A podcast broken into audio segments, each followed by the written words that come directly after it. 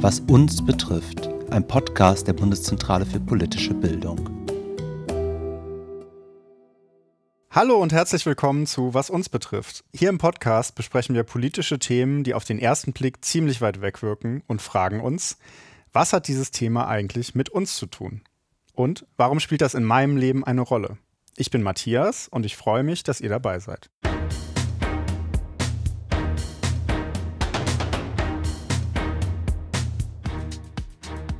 In der heutigen Folge stellen wir die Debatte zur Debatte. Es geht also um Fragen wie, hat sich die Art und Weise, wie wir miteinander diskutieren, unsere Meinungen und Standpunkte austauschen, in den letzten Jahren verändert? Wie tausche ich Meinungen respektvoll aus und wie widerspreche ich richtig? Und warum ist es eigentlich so wichtig, miteinander im Gespräch zu bleiben? Um diese Fragen zu klären, spreche ich mit meiner Kollegin Lisa, die Lea Köster, eine der Organisatorinnen der Aktion Köln spricht, kennengelernt hat. Außerdem habe ich mit Claudia Kornmeier gesprochen. Sie hat eine doppelte Perspektive auf das Thema, nämlich als Journalistin und als Juristin. Also, los geht's.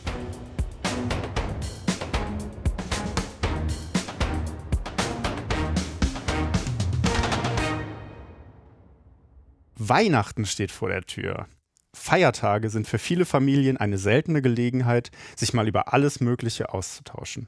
Und so schön das auch ist, irgendwann kommt bestimmt ein Thema auf, bei dem man nicht einer Meinung ist. Vielleicht kennt ihr das ja. Oft dauert es nicht lange und es kommt zu Streit über politische Themen.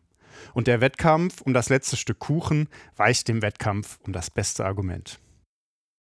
Das alles passiert sicher häufiger. Nicht nur unterm Weihnachtsbaum, wenn wir Familienmitgliedern gegenüber sitzen, sondern auch im Umgang mit Freundinnen und Freunden, aber auch mit Fremden.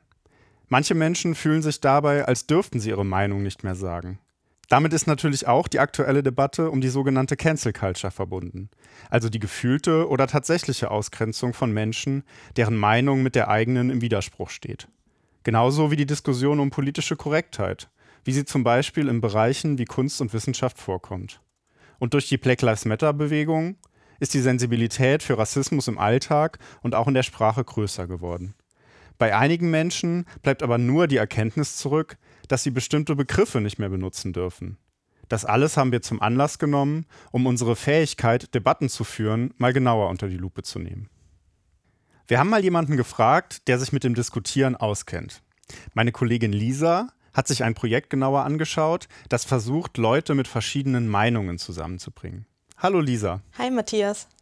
Ich weiß ja nicht, wie es dir so geht, aber ich habe in letzter Zeit immer mehr das Gefühl, dass unsere Diskussionskultur ziemlich verkorkst ist. Gerade wenn man sich die Debatte um die Corona-Maßnahmen anschaut. Ja, den Eindruck habe ich auch. Vor allem, seit sich so viel auch ins Internet verlagert hat, wo man sich ja gar nicht mehr persönlich begegnet, sondern oft nur anonym unterwegs ist. Und man kann einfach Sachen behaupten, ohne Belege, ohne sachlich zu argumentieren. Da verliert man auch echt die Lust am konstruktiven Austausch. Aber ist es dann nicht erst recht wichtig, sich an der Diskussion zu beteiligen? Ohne Gegenargumente kann man Menschen ja auch nicht vom Gegenteil überzeugen. Ja, absolut. Ich muss aber auch sagen, dass es mir einfach schwerfällt, mit bestimmten Menschen zu diskutieren, die eine so ganz andere Meinung haben als ich, einfach weil ich es gar nicht mehr gewöhnt bin. Du meinst, weil man so sehr in seiner eigenen Blase ist? Ja, genau. Also man spricht mit Leuten über politische oder gesellschaftliche Ereignisse, wird aber eigentlich immer nur in seiner eigenen Meinung bestätigt. So eine richtige Diskussion kommt da selten auf, finde ich. Ja, da hast du recht. Das beobachte ich auch. Gerade deswegen wollen wir uns ja in dieser Folge mal etwas umschauen, wie man dieser Blase entfliehen kann.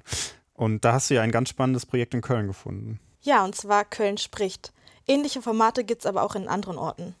Was und wer steckt denn hinter Köln spricht? Das ist eine Gruppe aus knapp 50 Ehrenamtlichen, so zwischen 20 und 35, die jeden ersten Sonntag im Monat eine Art Diskussionsfestival veranstalten. Da gibt es dann Diskussionspanels, aber auch kulturelle Veranstaltungen, sodass man sich etwas kreativer mit Themen auseinandersetzt. Ich habe dir hier mal einen kleinen Audioausschnitt von einer ihrer Veranstaltungen Anfang des Jahres mitgebracht. Gemeinschaft, was ist das? Wie kann das aussehen? Das wird viel diskutiert. Und da möchte ich einmal den aktuellen Speaker Gunnar Kaiser auf die Bühne bitten.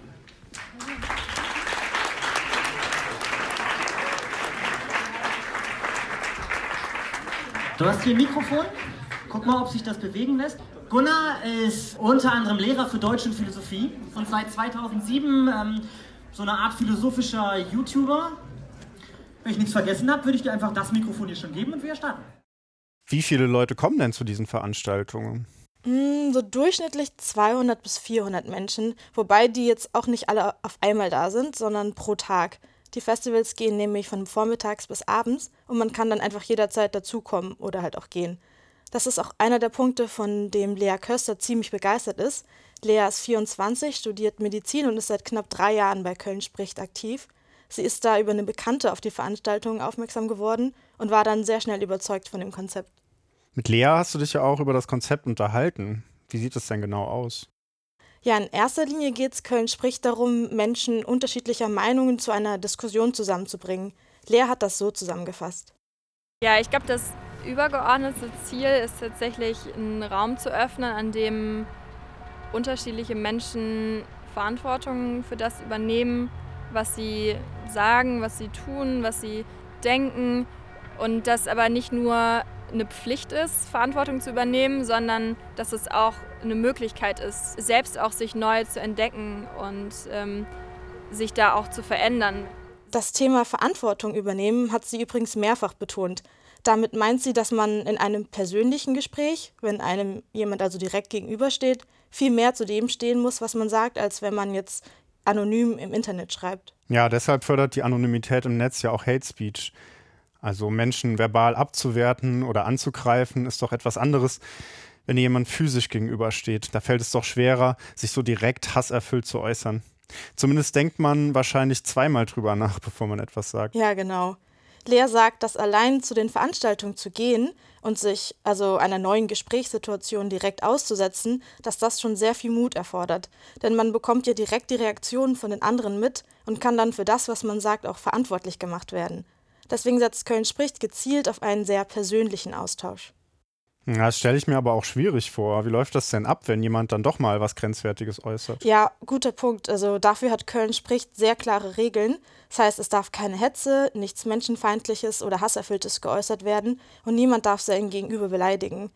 Wenn das doch mal passieren sollte, brechen die ModeratorInnen, also zum Beispiel Lea, das Gespräch ab und sie achten auch darauf, dass die Gesprächszeiten ausgeglichen sind.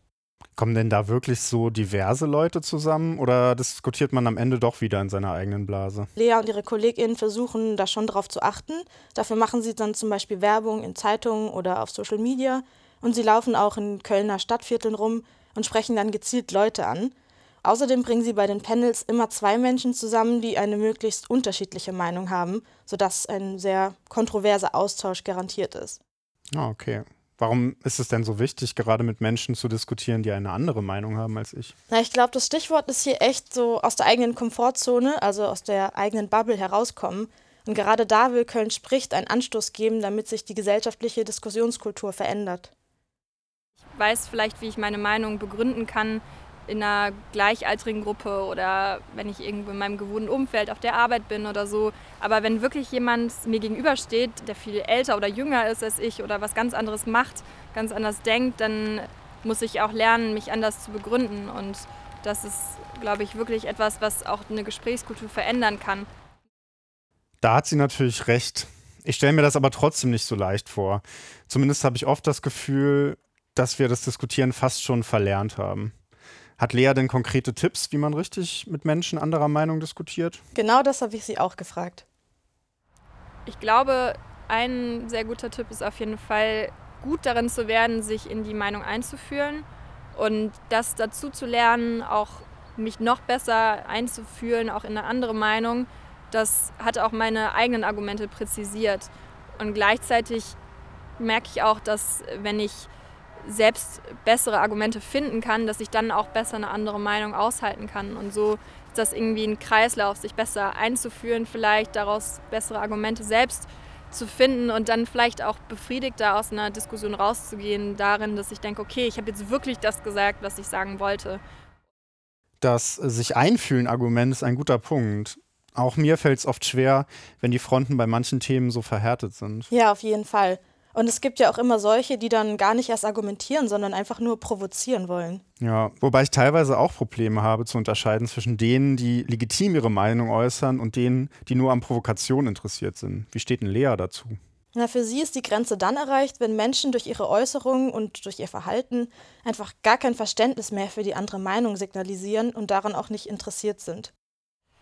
Ab einem Punkt, ab dem glaube ich, überhaupt gar nicht gewollt ist, dass man gemeinsam irgendwie daran arbeitet und gemeinsam lösungsorientiert ist, sondern einfach nur seinen eigenen Willen durchsetzen möchte. Ich glaube, an dem Punkt ist überall in einem demokratischen Diskurs auch ein Punkt erreicht, an dem man dann seine Ziele irgendwie hinterfragen muss als Individuum, der an der Diskussion teilnimmt.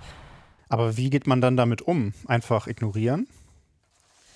Lea lehnt es ab, eine andere Meinung grundsätzlich zu ignorieren. Also es gibt natürlich schon Situationen, an denen man möglicherweise mehr Schaden damit anrichtet, wenn man sich direkt äußern würde.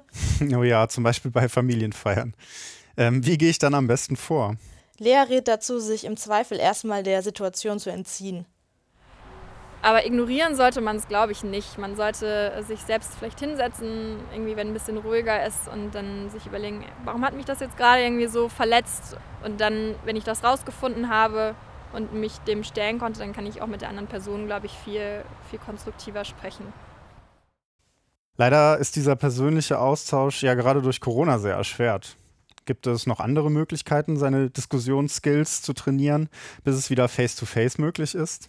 Ein interessantes Angebot bieten zum Beispiel verschiedene Apps wie Diskutier mit mir. Da wird man online einer Person zugelost, die eine andere politische Haltung hat als man selbst und kann dann mit ihr in einem geschützten Rahmen über ein bestimmtes Thema chatten.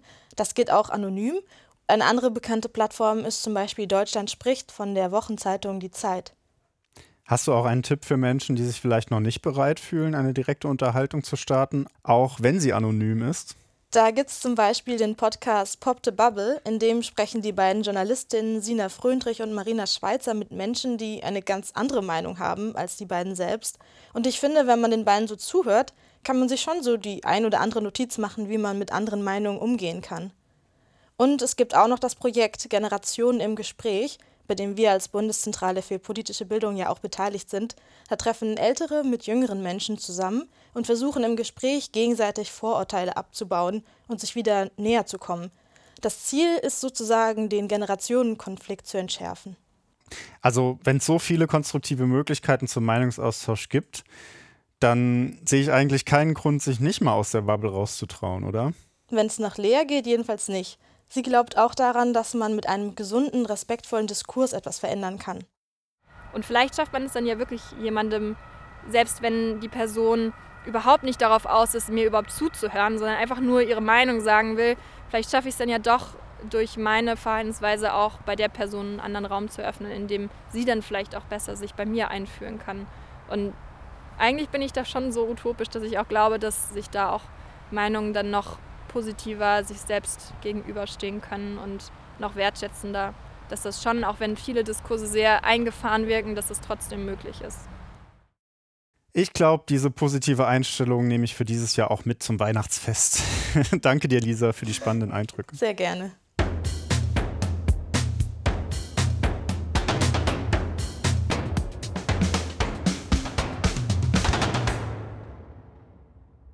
Von Lea haben wir also jetzt gehört, dass es wichtig und wertvoll ist, seine Meinung auch mal begründen zu müssen. Denn erst im Gespräch verinnerlichen wir unsere Positionen richtig oder hinterfragen sie auch mal kritisch. Da ist es natürlich eine gute Idee, seine eigene Blase mal zu verlassen und in den Austausch mit Menschen zu treten, die vielleicht ganz andere Werte und Einstellungen haben. Lea spricht hier auch vom Einfühlen in andere Denkweisen, also dem Versuch nachzuvollziehen, warum ein Gegenüber so denkt oder argumentiert. Auf diese Weise übt man sich im Umgang mit anderen Meinungen und lernt zu guter Letzt entspannter zu diskutieren. Ganz wichtig dabei ist, immer respektvoll bleiben und auch gerne den oder die GesprächspartnerInnen darauf aufmerksam machen, wenn er oder sie das nicht tut. Das ist nicht nur zentral für eine konstruktive Diskussionskultur, sondern zeigt auch mögliche Grenzen auf. Aber besonders auch diese Grenzen der freien Meinungsäußerung werden zunehmend diskutiert im Jahr 2019 gaben bei einer Umfrage des Allensbacher Instituts für Demoskopie 59 Prozent der Befragten ab 16 Jahren an, sie könnten sich unter Freundinnen frei äußern. Nur 18 Prozent sehen aber im öffentlichen Raum eine vergleichbare Freiheit. Zwei Drittel der Befragten gaben außerdem an, genau auf ihre öffentlichen Äußerungen zu achten. Diese Zahlen haben mich überrascht. Schließlich hat laut Grundgesetz jeder und jede das Recht, die eigene Meinung in Wort, Schrift und Bild frei zu äußern und zu verbreiten. Über dieses Gefühl der Unfreiheit und über die rechtlichen Hintergründe habe ich daher mit Claudia Kornmeier in einem Videocall gesprochen. Sie ist promovierte Juristin und berichtet als Journalistin für die ARD.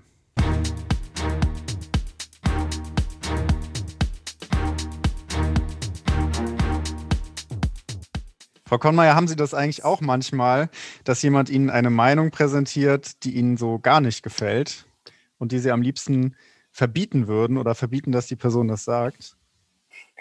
Also, dass mir meine Meinung so überhaupt gar nicht gefällt. Ja, natürlich. Ich denke, das ist ziemlich normal. Ähm, das hat man tatsächlich immer wieder. Aber dass ich sie dann verbieten will, nein, da würde ich sagen, das tatsächlich nicht.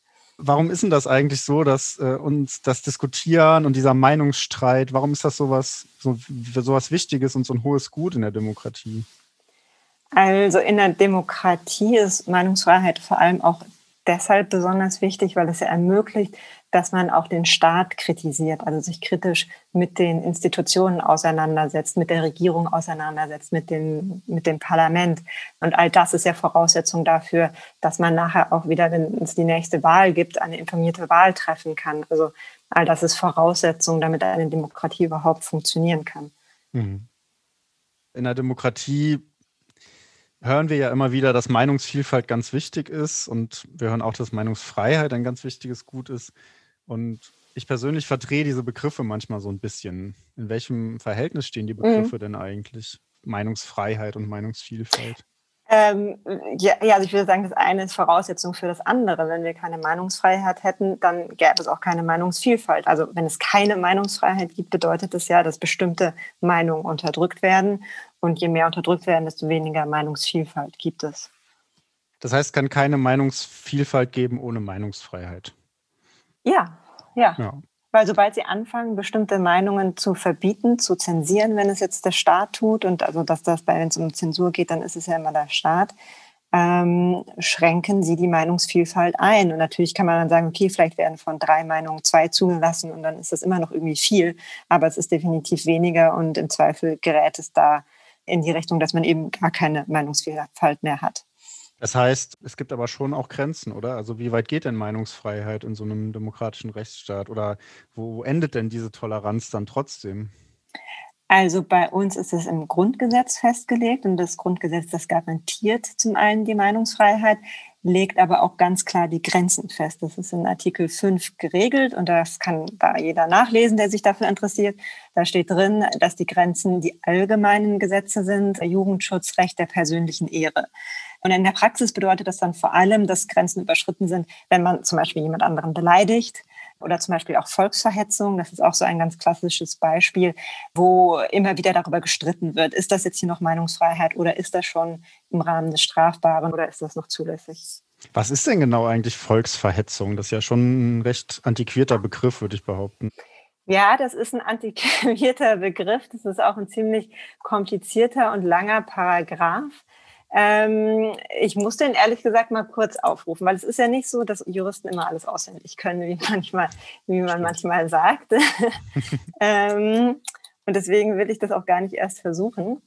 Also das ist, in, wenn man es auch jetzt nochmal nachlesen möchte, in Paragraph 130 im Strafgesetzbuch geregelt. Und dann geht es immer darum, dass man etwas tut, was geeignet ist, den öffentlichen Frieden zu stören. Also auch da könnte man sagen, antiquierte Begriffe, aber gerade so im Strafrecht haben die sich dann durchaus manchmal gehalten. Und dann wird das Ganze auch nochmal weiter definiert.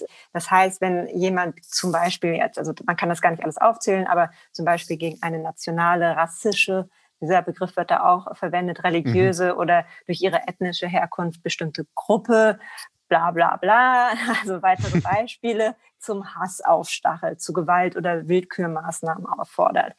So, mhm. das wäre jetzt zum Beispiel Volksverhetzung. Dann gibt es aber auch noch eine ganze Reihe anderer Varianten davon. Okay. Es gibt ja irgendwie in letzter Zeit, ich kann das gar nicht beurteilen, vielleicht gab es das früher auch, aber man hört sehr oft diesen Satz, was darf ich denn eigentlich noch sagen? Vorher gab es auch mal so eine Diskussion darüber, dass Leute gesagt haben, man wird doch wohl noch sagen dürfen. Aber wie viel ist denn jetzt tatsächlich an dieser Aussage dran? Also dürfen wir irgendwie weniger sagen, als wir das früher durften? Ja, jetzt. wann früher würde ich jetzt irgendwie die Frage als erstes zu, zu Ihnen zurückspielen. Ähm, womit würden Sie es denn vergleichen wollen? Also fangen wir da doch mal an, um irgendwie so diese, diesen Vorwurf ähm, aufzurollen und zu gucken, was da dran ist. Ja, ich würde es ja auch gar nicht sagen. Genau, also Sie sagen es nicht, aber Ihnen wird, Sie begegnen diesem Vorwurf ja auch, denn sonst ja. würden Sie es ja jetzt hier nicht ansprechen. Und ich finde, das ist halt so das Erste, ähm, wie man ihr, wie, wie man darauf reagieren kann. Dann so, ja, als wann denn? Ähm, ist es tatsächlich so? Und also, wenn ich jetzt die Frage beantworten soll, dann, dann würde ich sagen, nein, die juristischen Grenzen haben sich hier in den letzten Jahrzehnten nicht verschoben, auf jeden Fall nicht zum Schlechteren. Und mhm. was dabei immer wieder übersehen wird, ja, man hat das Recht, seine Meinung frei zu äußern, aber die anderen haben eben auch das Recht zu widersprechen. Also man hat eben kein Recht darauf, seine Meinung unwidersprochen zu äußern. Das heißt, es hat vielleicht eher so in der Kommunikation im Sozialen vielleicht eine Veränderung stattgefunden, dass da irgendwie eine Debatte vielleicht anders geführt wird, dass mehr vielleicht auf politische Korrektheit geachtet wird oder so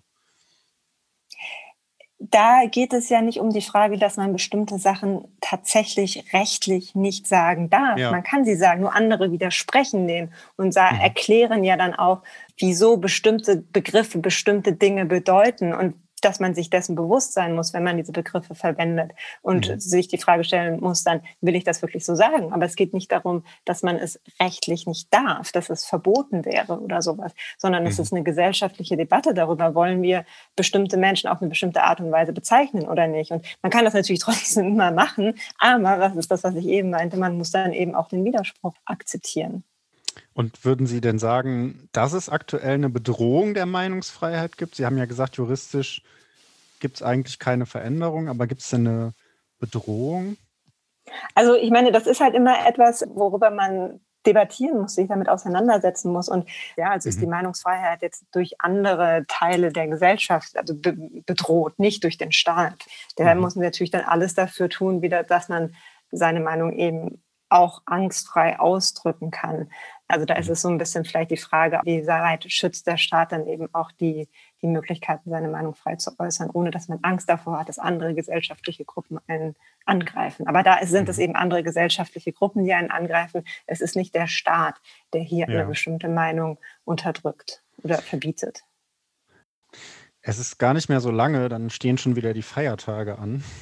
Und ähm, wir haben uns gefragt, ob Sie das eigentlich auch kennen, dass Sie ähm, bei der Familie sind an den Feiertagen und dann nochmal mit so Meinungen konfrontiert werden, die ihnen gar nicht so gefallen. Und eigentlich soll es doch ja so besinnlich und ruhig zu gehen und dann hat man eine handfeste Diskussion.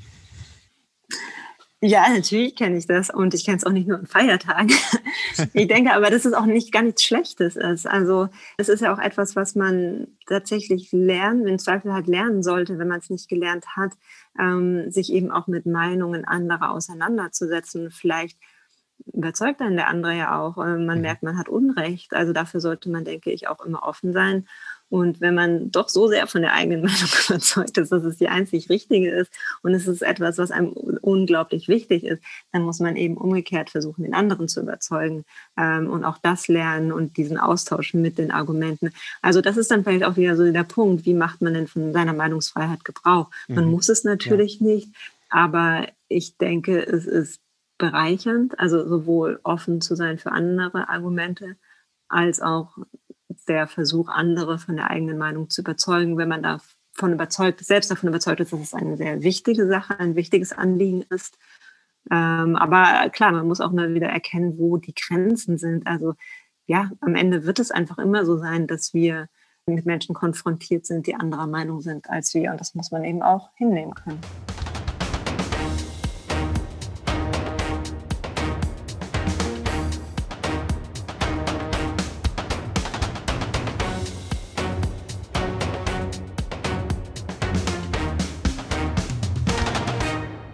Okay, halten wir mal kurz fest, was wir jetzt gehört haben. Meinungsfreiheit und Meinungsvielfalt sind nur zusammenzudenken. Die Vielfalt der Meinungen wird durch die im Grundgesetz festgelegte Meinungsfreiheit geschützt. Und diese Vielfalt ist ein sehr wertvolles Gut und grundlegend für eine funktionierende Demokratie. Trotzdem fühlen sich manche, als dürften sie ihre Meinung nicht mehr laut sagen. Ich habe aus dem Gespräch mit Claudia Kornmeier mitgenommen, dass das nur selten mit dem gesetzlichen Rahmen zu tun hat. Schließlich hat sich dieser in den letzten Jahren nicht verändert. Es geht vielmehr um unsere Diskussionskultur. Oder anders gesagt, der Staat kann Freiheitsrechte zwar garantieren und schützen. Wirklich entfalten können sie sich aber nur, wenn es bei Debatten auch ein gesellschaftliches Klima der Freiheit gibt. Der Rhetoriker Olaf Kramer spricht auch von der Herstellung eines Common Ground, also einer gemeinsamen Basis, die nicht nur dafür sorgt, dass, sondern auch festlegt, wie wir miteinander sprechen und uns in Diskussionen begegnen möchten. Das ist wichtig, damit wir politische Fragen gemeinsam beantworten und nicht nur innerhalb der eigenen Blase diskutieren. Denn Demokratie bedeutet eben auch eine Auseinandersetzung mit unterschiedlichen Meinungen und Argumenten und nicht, dass alle gleich denken. Wie man mit diesem grundlegenden Problem umgehen kann, andere Meinungen nicht direkt abblocken, sondern auch mal das Gespräch suchen und in unser Gegenüber einfühlen. Und das ist doch eine Botschaft, die jede und jeden von uns betrifft. Ich konnte durch die Gespräche mit Lea Köster und Claudia Kornmeier auf jeden Fall einige Tipps mitnehmen und schaue jetzt entspannter in Richtung Weihnachtsfest. Und vielleicht ergibt sich ja dieses Jahr vom Weihnachtsbaum eine spannende Diskussion, von der alle irgendwas mitnehmen können. Mich würde interessieren, wie ihr das so erlebt und welche Erfahrungen ihr beim Diskutieren gemacht habt. Diskutiert ihr gerne oder findet ihr es anstrengend, die eigene Meinung immer begründen zu müssen? Schreibt uns eure Gedanken, Feedback oder Fragen zur Folge an was uns betrifft bpb.de. Wir freuen uns auf eure Nachrichten. Oder schaut mal auf unserer Website vorbei bpw.de slash was uns betrifft. Das war's für heute. Danke an meine Kollegin Lisa Santos und Lea Köster von Köln spricht und an unsere Expertin Claudia Kornmeier. Danke auch an unser Redaktionsteam Lena Heib, Miriam Rathmann, Frederik Schetter, Elisabeth Pohlgers und Charlotte Janosa. Und natürlich danke an euch alle fürs Zuhören. Ich bin Matthias Köberlein und sage Tschüss. Bis zum nächsten Mal. Was uns betrifft. Ein Podcast der Volontärinnen und Volontäre der Bundeszentrale für politische Bildung. Das Material steht unter der Creative Commons Lizenz und darf unbearbeitet unter Nennung der Urheberin zu nicht kommerziellen Zwecken weiterverbreitet werden.